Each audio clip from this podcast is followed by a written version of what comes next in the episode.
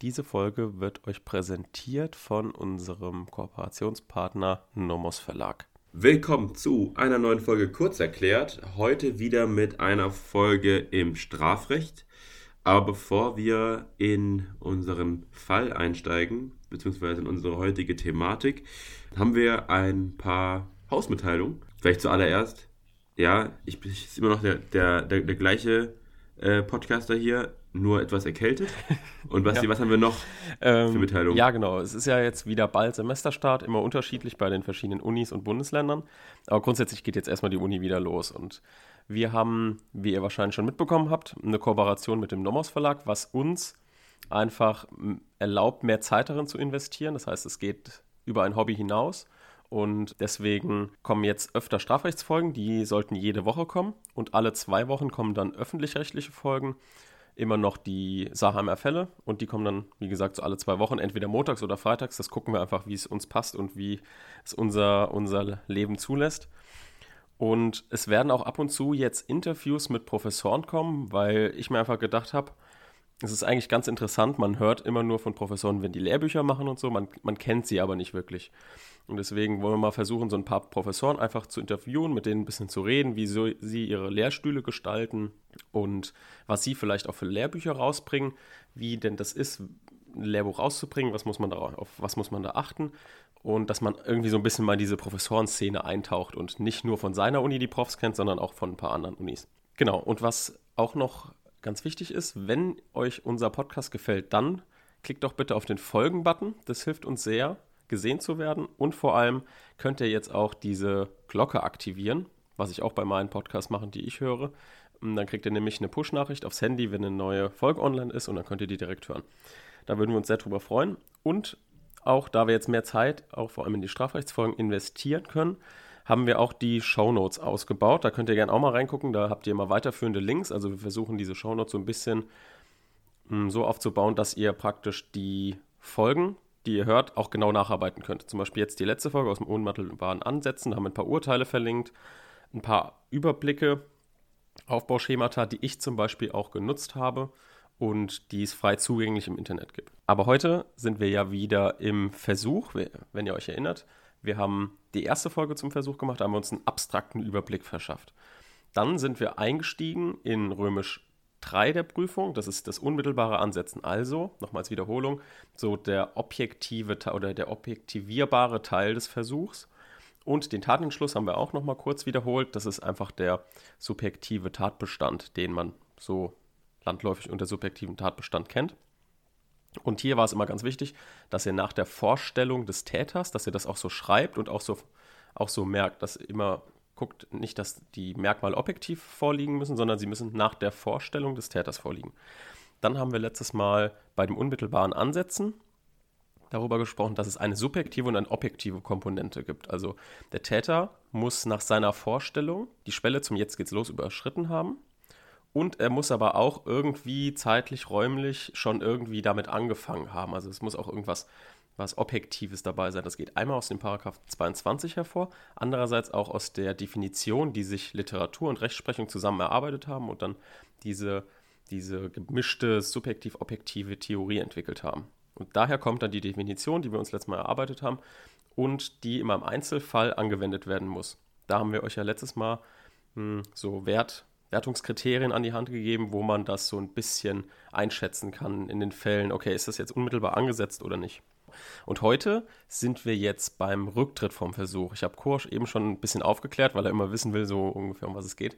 Mm, dass der Rücktritt eigentlich was ist, was, was sehr besonders ist im Strafrecht und was man, glaube ich, nicht kennt, wenn man nicht Jura studiert hat.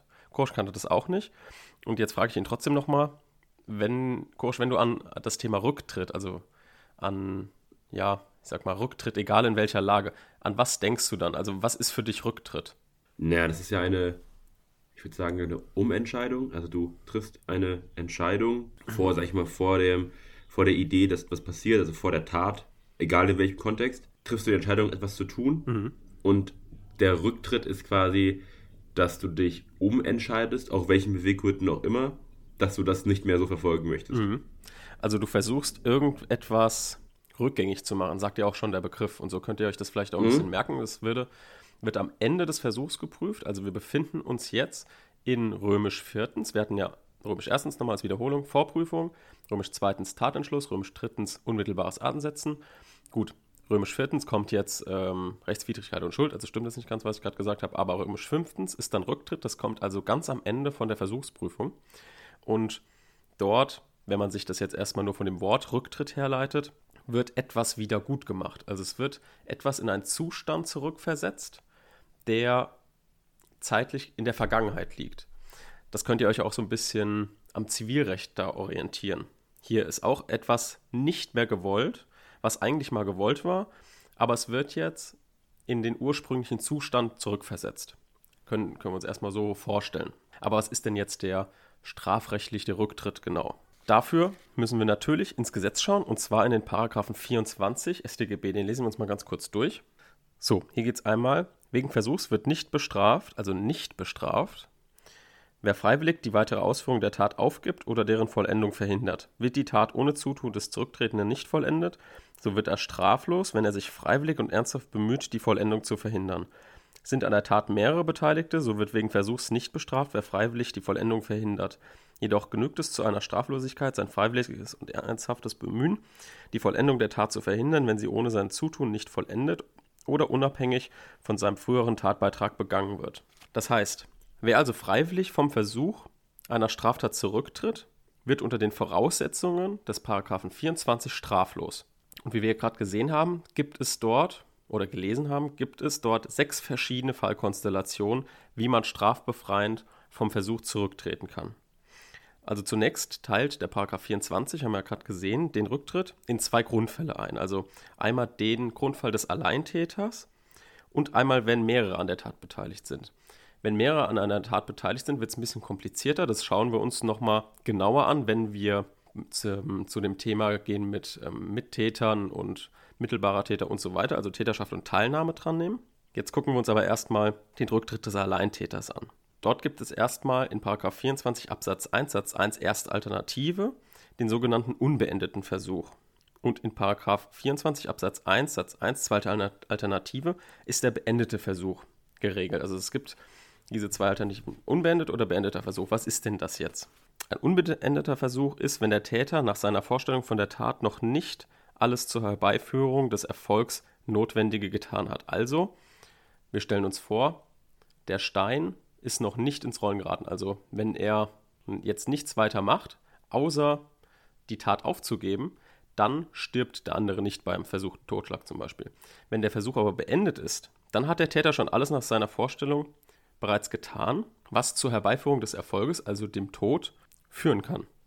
Und das ist der Unterschied. Also hier ist der Stein sozusagen schon ins Rollen geraten und jetzt muss er aktiv werden. Das heißt, es reicht nicht mehr, die Tat einfach aufzugeben, sondern er muss aktiv werden. Er muss jetzt hier irgendwie versuchen, den Stein entweder abzulenken oder zu stoppen. Also es gibt diese zwei Varianten und es macht ja auch Sinn, weil wenn er von der Tat, von der versuchten Tat zurücktreten will, dann muss er natürlich verhindern, dass diese Person stirbt. Und wenn er noch gar nicht so viel gemacht hat, dass sie von alleine sterben wird, dann ist ja auch logisch, muss er nichts machen, außer zu sagen, okay, hier guck mal, ich mache nichts weiter. Aber wenn er jetzt schon so viel gemacht hat, dass sie eben sterben würde, dann muss er auch aktiv werden, um dass sie halt nicht stirbt. Weil wenn sie tot ist, dann kann er auch nicht mehr von der versuchten Tat zurücktreten, weil die Tat nicht mehr versucht ist, sondern vollendet. Genau, und dann gibt es noch weitere drei Varianten im Paragraph 24 Absatz 2 Rücktritt des einen Beteiligten durch Verhindern der Tatvollendung. Das ist der Satz 1. Dann Rücktritt eines Beteiligten durch Bemühen um Verhinderung der Vollendung bei Unterbleiben der Vollendung ohne sein Zutun. Das ist die Alternative 1 in Absatz 2 Satz 1. Und dann noch der Rücktritt eines Beteiligten durch Bemühen um Verhinderung der Vollendung unabhängig von seinem fr früheren Tatbeitrag. Das ist der Paragraph 24 Absatz 2 Satz 2 zweite Alternative. Aber wie gesagt, das schauen wir uns erst nochmal später an. Okay, jetzt wieder eine Frage an Kursch. Kursch, was meinst du, warum ist es sinnvoll oder warum hat der Gesetzgeber gesagt, das führen wir auf jeden Fall ein, diesen Paragraph 24? Warum macht das Sinn, dem Täter, der ja eigentlich gerade versucht, jemanden zu töten, eine Brücke zu bieten, zurück in die Straflosigkeit? Warum, warum hat der Gesetzgeber das gemacht? Was meinst du? Ich glaube, die hinterliegende Idee ist wahrscheinlich das Thema der Anreizsetzung. Also, wir müssen ja in gewisser Weise also man stelle sich vor, dass wir gäbe es nicht. Also ich, ich treffe eine Entscheidung, eine Straftat zu tun. Mhm. ich bin im Prozess, sie zu tun und entscheide mich um, weiß aber, ob ich jetzt tue oder nicht, ist es egal. Ich bin sowieso straffällig. Mhm. Das würde heißen, dass der Anreiz schlecht gesetzt ist. Also ich setze dem Täter keinen oder der Täterin keinen Anreiz, dass sie versuchen sollte, die Tat doch nicht auszuführen. Genau, sehr gut. Und indem ja. ich den Paragraphen nutze, habe ich halt eine bessere Anreizsetzung, wäre wahrscheinlich logische, der logische Rückschluss. Genau, das ist auf jeden Fall ein Argument zu sagen, ja, wenn, wenn der Täter halt schon angefangen hat und der Gesetzgeber sagt, ja, jetzt bist du eh dran, dann denkt sich der Täter, okay, scheiß drauf, dann töte ich ihn halt jetzt. Das, was ich eh machen wollte. Aber wenn du ihm den Anreiz bietest, guck mal, du hast jetzt zwar schon angefangen, aber hier ist noch die goldene Punkt, du kannst wieder zurück. So, und dann, auch während der, noch der Tatausführung, hat er immer noch die Möglichkeit. Du reichst ihm immer noch die Hand. Komm, mach das doch nicht. Und das ist halt ein sehr guter Anreiz. Und was natürlich auch, das ist ja so ein bisschen drun unter dem Aspekt, ist natürlich der Opferschutzgedanke. Also, dass natürlich das Opfer immer geschützt werden soll, auch vom Gesetzgeber. Und das ist ja auch der Fall, wenn, wenn wir ja sagen, hier, guck mal, komm wieder zurück, mach das doch nicht, so, was das Gesetz halt sagt, dann ähm, schützt du ja denjenigen, der eigentlich gerade getötet werden soll. Also das steht über allem. Also diesen Opferschutzgedanken, immer wenn ihr im Rücktritt seid, immer damit argumentieren. Das ist sozusagen der absolut ausschlaggebende Punkt. Aber wir schauen uns jetzt trotzdem noch mal ein bisschen genauer an, woher denn jetzt der Rücktritt genau kommt. Also wir haben jetzt schon mal ein bisschen so frei Hand überlegt, was jetzt der Rechtsgrund sein könnte. Aber es gab natürlich auch verschiedene Theorien. Die schauen wir uns jetzt auch nochmal an, weil die kommen auch nicht so häufig vor, irgendwie ähm, höchstens mal in Vorlesungen, aber es ist mal ganz, ganz interessant, diese ganzen Auffassungen zu sehen. Und da ist erstmal eine Auffassung, ist die kriminalpolitische Theorie. Und die sagt, dass der bereits straffällig gewordene Versuchstäter diese goldene Brücke angeboten bekommt. Also die, die argumentieren mit diesem Wort goldene Brücke zurück in die Legalität, mit dem ich auch schon eben argumentiert habe. Und das ist, das ist halt diese kriminalpolitische Theorie. Dann gibt es diese, die Prämien- und Verdienstlichkeitstheorie. Und die geht einfach darum, denjenigen zu belohnen, der etwas richtig macht.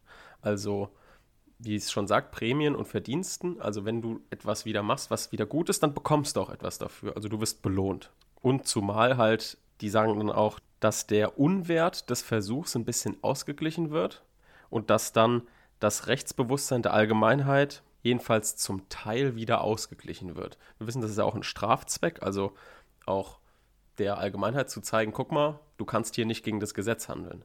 Aber das wird halt wieder ausgeglichen, indem halt der Täter etwas Gutes tut. Das ähm, ist also auch ein Argument dieser Prämientheorie. Genau, dann gibt es noch die Schulderfüllungstheorie, die sagt einfach, man hat die Pflicht, etwas wieder gut zu machen und muss seine Schuld erfüllen. Also man muss wieder etwas Gutes tun. Das ist alles so ein bisschen immer ein anderes Argument, zielt aber natürlich, wie ihr seht, alle auf, alles auf das Gleiche.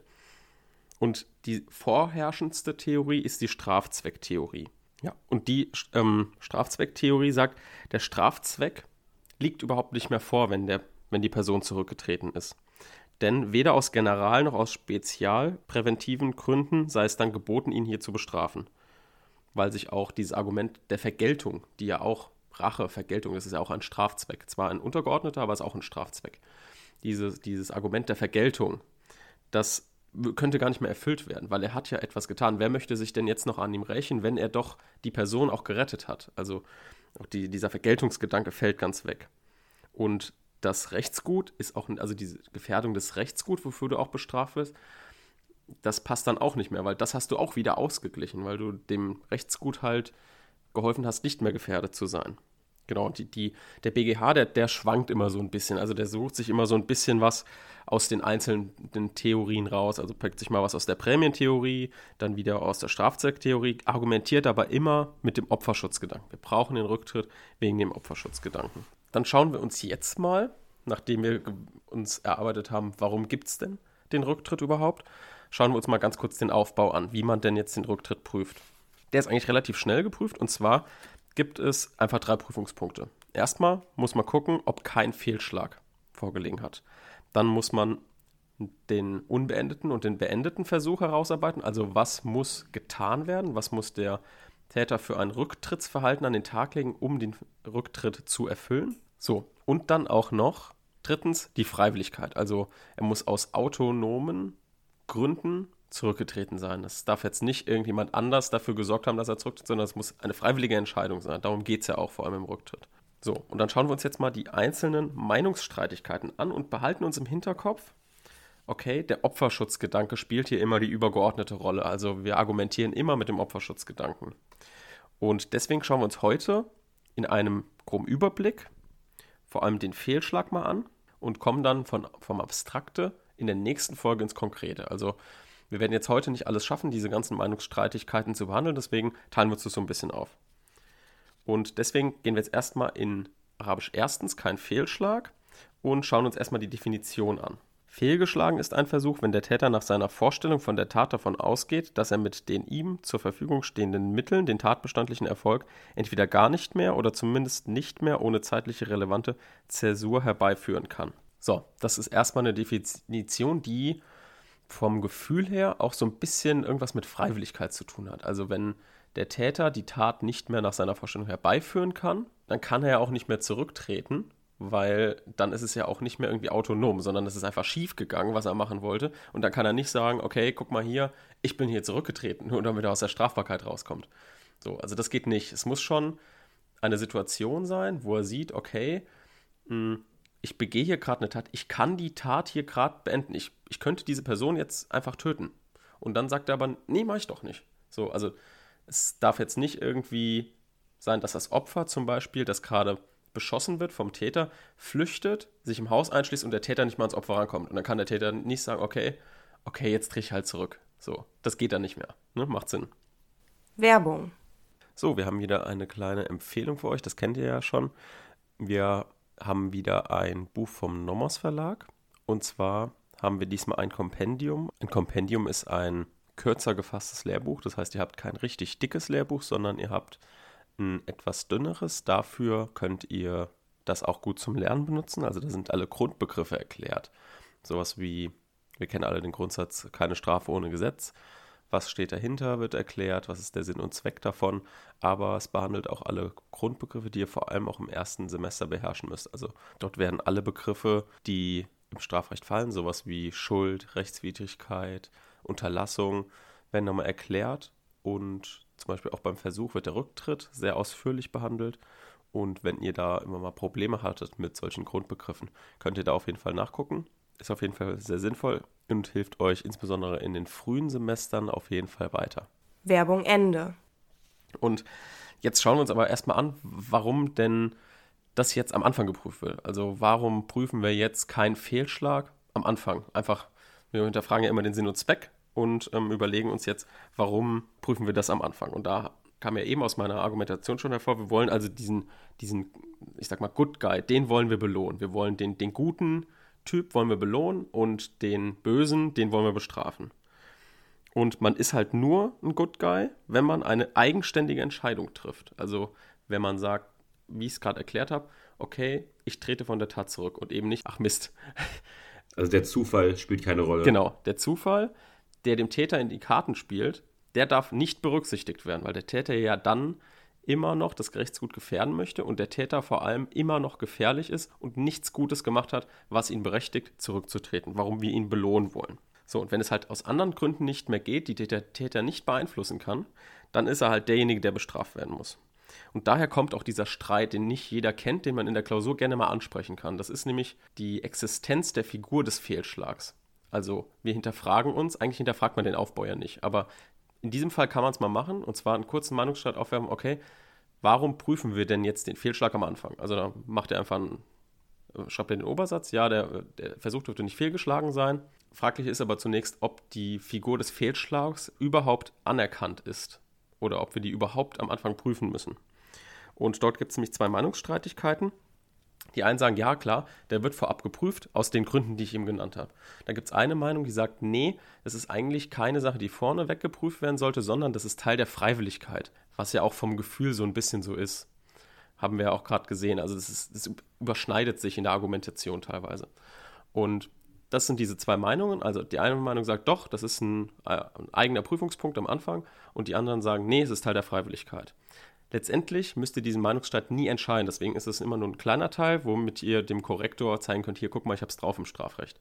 Also ich, ich habe ich hab Ahnung davon und macht halt beide Meinungsstreiten, also beide Meinungen, stellt ihr da und dann sagt ihr, Streitentscheid kann immer dahin stehen, denn so oder so prüfen wir diesen Punkt ja. Entweder prüfen wir ihn vorneweg oder wir prüfen ihn in der Freiwilligkeit. Also entscheidet ihr euch einfach, okay, ich prüfe es am Anfang oder in der Freiwilligkeit. Herrschende Meinung ist, es in vorne, vorneweg zu prüfen, wie wir es auch machen.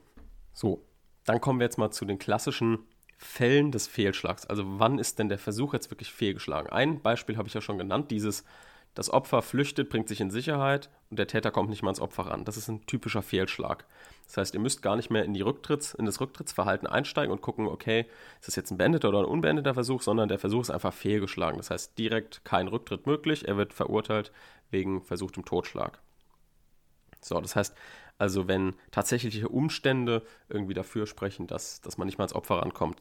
Ein Beispiel ist auch, dass der Täter keine Munition mehr hat. Also er schießt, dreimal schießt dreimal daneben, dann macht's Klick, die Waffe ist leer und dann kann der Täter nicht sagen, okay, dann trete ich halt zurück, Leute. so, das geht nicht mehr. Ähm, dann beim Irrtum, also wenn der Täter glaubt, Munition zu haben, hat sie aber doch nicht und sagt dann, ja gut, ich drehe zurück, geht natürlich auch nicht mehr, ist auch ein Fehlschlag. Dann, wenn der Täter erkennt, dass es ein untauglicher Versuch ist, schauen wir uns auch noch genauer an. Dann Sinnlosigkeit weiterer Tatausführung. Genau, das sind so die, die klassischen. Fälle. Und jetzt kommt ein Meinungsstreit, den müsst ihr eigentlich immer bringen. Der mehraktige Versuch. Den gibt es einmal in einem wirklich mehraktigen Versuch und es gibt es einmal in einem potenziell mehraktigen Versuch. Genau, da bilde ich euch jetzt mal einen Beispielsfall, dass wir das alles alle verstehen. Also der Streit ist gleich, egal ob der Täter nur einaktig vorgeht oder mehraktig. Ihr müsst diesen Fall auf jeden Fall prüfen. Wenn der Täter einaktig, ihr werdet gleich sehen, was es ist, aber wenn der Täter einaktig vorgeht, dann heißt es der potenziell mehraktige Versuch. Wenn der Täter mehraktig wirklich vorgeht, dann muss es einfach nur der mehraktige Versuch heißen. Das müsst ihr aber immer als Streit im Fehlschlag bringen. Und zwar ist jetzt der Beispielsfall einfach, ich sage jetzt mal der X, der möchte sich an dem Y rächen, weil er den total hasst. Der Y ist gerade dabei, dem Z, einem guten Kumpel, ein Auto zu verkaufen und der X schleicht sich jetzt an und sieht Y und Z da stehen und sagt sich, okay, wenn der Z jetzt da steht, hat er Pech gehabt, ich bringe beide um. So schießt aber natürlich auch als erstes auf den Y, weil er den auf jeden Fall töten will. Der flüchtet ins Haus, schließt sich ein, an den kommt er nicht mehr ran. Dann geht er ums Auto rum und sieht dort noch den Z, zielt auf ihn und denkt sich, ah, nee, ihn wollte ich eigentlich gar nicht töten, mache ich doch nicht. So, das ist also so ein, so ein Klassiker, den gibt es eigentlich auch in jedem Lehrbuch und kommt auch sehr gerne mal in der Prüfung dran. Also wir merken uns, er wollte den Y töten, der Y hat sich in Sicherheit gebracht, den Z wollte er auch töten, hat sich aber dann anders überlegt. So, und jetzt müssen wir argumentieren. Warum müssen wir hier argumentieren? Denn wir haben bei dem einen einen Fehlschlag und bei dem anderen nicht. Und warum jetzt? Dort gibt es verschiedene Theorien. Die Einzelaktstheorie sagt, bei beiden liegt ein Fehlschlag vor. Und warum liegt bei beiden ein Fehlschlag vor? Weil die Einzelaktstheorie sagt, wir schauen uns den Rücktritt nach jedem einzelnen Akt an. Und das bedeutet nach jedem einzelnen Schuss. Und hiermit ist dann schon mit dem ersten Fehlschuss der Rücktritt ausgeschlossen. Der Versuch fehlgeschlagen. Diese Argumentation ist natürlich sehr eng. Ne? Also deswegen müsst ihr auch immer den potenziell merktigen Versuch prüfen, weil die Einzelaktstheorie halt schon nach dem ersten fehlgegangenen Schuss sagt, auch wenn der Täter danach nicht mal weiterkommt, schon sagt, okay, hier auf jeden Fall fehlgeschlagen. Genau, dann gibt es die Gesamtbetrachtungslehren, auch ganz wichtig. Diese zwei Meinungen, die jetzt kommen, die sind beide Teil der Gesamtbetrachtungslehre. Das machen viele falsch in der Klausur. Die sagen dann, die Tatplantheorie sei eine eigene Theorie. Das stimmt nicht. Die Tatplantheorie ist ein Teil der Gesamtbetrachtungslehre. Also es gibt zwei Gesamtbetrachtungslehre. Das ist wie gesagt einmal die Tatplantheorie.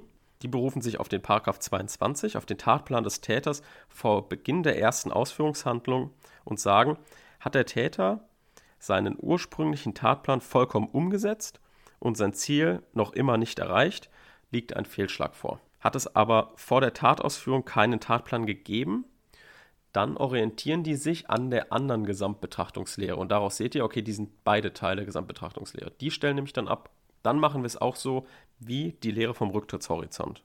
Und die Lehre vom Rücktrittshorizont sagt, dass ein Fehlschlag erst dann vorliegt, wenn der Täter nach der Vornahme der letzten Ausführungshandlung subjektiv glaubt, den Erfolg mit den ihm zur Verfügung stehenden Mitteln nicht mehr herbeiführen zu können.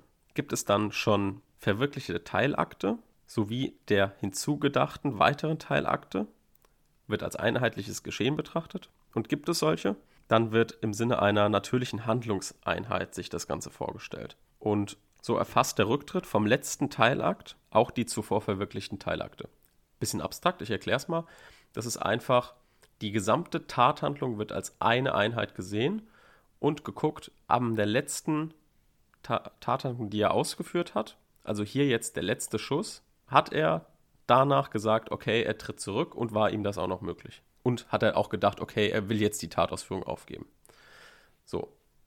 Also, jetzt schauen wir uns mal im Fall an. Das ist natürlich bei dem Y nicht der Fall, denn der ist schon ins Haus geflüchtet und nach dem letzten Schuss auf dem Y hat ja der, hat der X gesagt, ah, den kann ich ja gar nicht mehr töten. Der hat sich in Sicherheit gebracht. Das heißt, die Situation ist fehlgeschlagen. Aber beim Z stand er ja gegenüber. Er hatte noch Munition und wollte auf ihn schießen und hat dann gesagt, nee, macht er doch nicht. Das heißt, nach seiner letzten Tatausführung hat er noch die Möglichkeit gehabt, ihn zu töten, hat es aber nicht gemacht. Das heißt, nach der einen Gesamtbetrachtungslehre wäre hier bei dem Y ein Fehlschlag, beim Z kein Fehlschlag. Also wäre er, ich kann es mal vorgeben, beim Z auf jeden Fall zurückgetreten vom versuchten Totschlag oder Mord, je nachdem, und beim Y nicht. Das wäre also ein versuchter Totschlag. Die Tatplantheorie bringt uns hier natürlich nicht weiter, weil ich jetzt nichts von einem Tatplan vorne weg gesagt habe. Das heißt, hier könnt ihr einfach die nur darstellen und sagen, hier, die macht das dann so ohne Tatplan wie die Lehre vom Rücktrittshorizont.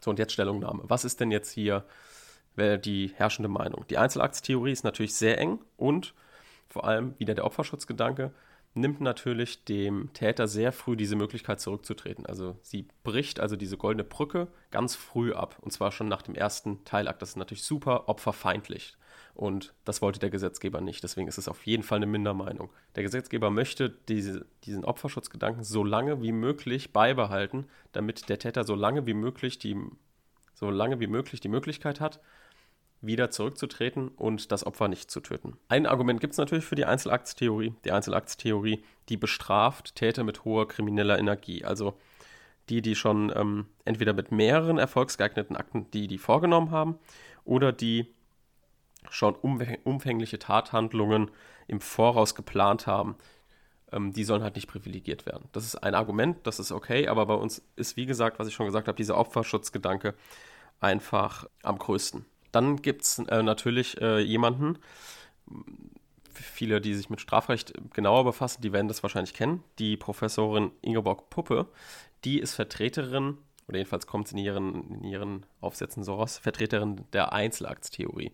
Sie hatte auch ein ganz prägnantes Beispiel, und zwar ist das ähm, der Gattinnenmörderfall. Also das ist ein relativ brutaler Fall, da will halt der Ehemann die Ehefrau umbringen, überschüttet sie erst mit Benzin, möchte sie dann anzünden, das Streichholz bricht ab und ähm, deswegen kann er sie nicht anzünden. Dann holt er sich ein Messer, möchte sie dann erstechen, kriegt das nicht hin und äh, ja, dann hat der, der BGH ihn dann trotzdem zurücktreten lassen und sie sagt dann hier, dass das halt in aller Deutlichkeit zeigt, was ähm, für die Einzelaktstheorie spricht. Ich zitiere jetzt mal, hat der Täter ein Mittel eingesetzt, das nach seiner Vorstellung zu Beginn der Tat geeignet zur Erfolgsherbeiführung war, und hat er diesen Mitteleinsatz vollständig durchgeführt, so hat er nach seiner Vorstellung endgültig über den Untergang des Rechtsgutsobjekts entschieden. Also die spricht damit hier mit dem Überschütten von Benzin und eigentlich anzünden wollen, nur weil das Streichholz ab, also kaputt gegangen ist, hat das nicht geschafft. Ähm, ja, das soll halt nicht verdient, also er soll sich damit nicht den Rücktritt verdient haben, was natürlich auch Sinn macht. Ne? Er hat damit bewiesen, dass er zur Tat fähig ist und die volle Schuld eines Versuchs auf sich geladen hat. Damit ist nach der Einzelaktstheorie seine Strafbarkeit wegen Versuchs besiegelt, auch wenn der Versuch wieder erwarten des Täters nicht erfolgreich war. Sein unverdientes Glück soll ihm nicht zugutekommen. Das ist natürlich, dieses Argument ist ja zweifelsfrei ein gutes Argument. Ne? Also das haben wir auch gesagt. Aber wir wollen halt trotzdem unabhängig von diesen Einzelfällen dem Täter diese Möglichkeit einfach nicht nehmen, ähm, zurückzutreten, einfach aus diesem Opferschutzgedanken. Das ist natürlich in manchen Einzelfällen kann das natürlich mh, hm, zu komischen Ergebnissen führen, das stimmt, aber wir müssen halt so ein bisschen, äh, bisschen genereller darüber entscheiden, okay, was ist jetzt sinnvoller, entweder die Einzelaktstheorie oder die Gesamtbetrachtungslehren. Und deswegen entscheidet euch bitte immer für die Gesamtbetrachtungslehren, auch aus dem Grund, weil ihr oft euch dann ähm, Meinungsstreitigkeiten abschneidet, weil das halt die herrschende Meinung ist und die Einzelaktstheorie halt dann immer sehr schnell sagt, okay, hier liegt ein Fehlschlag vor und ihr kommt dann gar nicht mehr weiter in der Prüfung. Genau. So viel zum Anfang, zum Rücktritt. Wir schauen uns das nächste Mal das Rücktrittsverhalten an und die Freiwilligkeit und was es dort für Meinungsstreitigkeiten gibt, schauen wir uns auch an und machen ein paar Beispielsfälle. Genau, soweit. Dann danke fürs Zuhören und bis zum nächsten Mal. Tschüss.